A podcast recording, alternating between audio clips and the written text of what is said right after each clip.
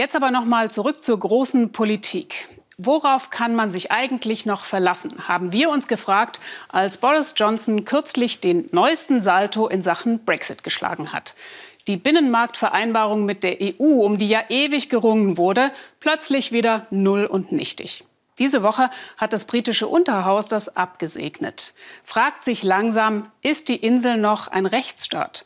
Was unsere Korrespondentin Annette Ditter da so zu hören bekommt, zieht einem echt die Schuhe aus. Südwestlich von London, in der Salisbury-Kathedrale liegt das Dokument, das den Ruf Englands als Wiege der Demokratie und des Rechtsstaats begründet. Die Magna Carta, in der 1215 erstmals Recht und Gesetz als gültige Prinzipien definiert wurden. Ein Ruf, der jetzt ernsthaft in Gefahr ist, seit die britische Regierung öffentlich ankündigte, internationales Recht brechen zu wollen. Yes, this does break international law in a very specific and limited way. Wir treffen Andrew Bridgen, einen der Tory-Abgeordneten, der die internationale Aufregung darüber nicht versteht. Wir haben das Recht nicht uh, gebrochen. Wir haben nur auf die EU reagiert, die selbst unfair verhandelt hat. Die EU hat klar gesagt, dass das nicht stimmt. Uh, die können von mir aus tun, was sie wollen. Das Gesetz bricht ja noch nicht das Recht. Es gibt nur unserer Regierung die Möglichkeit, es zu tun. Aber wenn wir einen Deal bekommen, brauchen wir das nicht. Also kann man das Recht brechen, wenn man muss. Wir haben es ja nicht gebrochen. Wir haben damit gedroht. Und ja, wenn wir dazu gezwungen werden, können wir das jetzt tun. Es ist nicht das erste Mal, dass die Johnson-Regierung das Recht so auslegt, wie es ihr politisch passt. Im September letzten Jahres löste Johnson das Parlament auf, weil er nicht die Neuwahl bekam, die er wollte. Widerrechtlich protestierten die Abgeordneten öffentlich. Nur zwei Wochen später erklärte dann auch der Supreme Court, das oberste britische Gericht, die Parlamentsauflösung für gesetzeswidrig. The decision to advise Her Majesty to prorogue Parliament was unlawful. Erleichterung bei all denen, die die Rechte des Parlaments gefährdet sahen. Wenig später aber kündigt Johnson eine Kommission an, die den Supreme Court und solche Urteile überprüfen soll um so das Vertrauen in unsere Demokratie wiederherzustellen. Die Rache Johnsons für das Urteil des Supreme Courts? Nein, sagt Andrew Bridgen, aber dieses Gericht ist nicht repräsentativ für das, was das Volk will.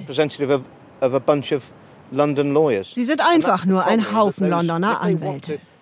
Und wenn Sie der Regierung derart reinfunken wollen, müssen Sie jetzt auch genauer demokratisch durchleuchtet werden. Jessica Seimer ist eine von vielen Anwälten, die solche Sätze in Großbritannien bis vor kurzem nicht für möglich gehalten hätten. Natürlich werden Richter nicht gewählt. Aber das macht sie nicht undemokratisch. Aber das ist die Strategie dieser Politiker, um die Richter zu diskreditieren. Und das ist der erste Schritt, die Justiz politisch zu kontrollieren. Und das ist gefährlich. Hinzu kommt, ein britischer Premier mit klarer Mehrheit kann im Prinzip machen, was er will. Denn mit der Magna Carta haben die Engländer zwar als Erste die Prinzipien des Rechtsstaats umrissen, bis heute aber hat Großbritannien keine schriftliche Verfassung. Ein Umstand, der die britische Demokratie jetzt besonders verwundbar macht. Wenn du keine schriftliche Verfassung hast, dann bist du darauf angewiesen, dass deine Politiker sich ordentlich benehmen. Das war hier immer so, aber jetzt sind das sehr andere Politiker. Ein Justizminister zum Beispiel, der jetzt erklärte, es gebe für ihn akzeptable Wege, das Recht zu brechen. Müssten Sie nicht zurücktreten, wenn Ihr Premier Recht brechen will? Wenn das Recht auf unakzeptable Weise gebrochen wird, dann ja, aber das ist hier nicht der Fall. David Gork, der vorherige Justizminister, hätte auf diese Frage anders geantwortet. Es gibt keine akzeptable Art und Weise, das Recht zu brechen. Aber es gibt Elemente in 10 Downing Street, die die Gesetze als Hindernisse sehen, die nur den Willen des Volkes behindern. Und die stehen tatsächlich dem Rechtsstaat feindlich gegenüber. Jessica Seimer hält die Lage für noch bedrohlicher. In Deutschland wissen Sie, was gerade in Ungarn passiert. Und wir sind hier auf einem ganz ähnlichen Weg. Jahrhundertelang hat der Rechtsstaat hier trotz unscharfer Verankerung gut überlebt. Wenn Johnson dessen Regeln aber weiter ungeniert verwischt, könnte die britische Demokratie bald nur noch ein Schatten ihrer selbst sein.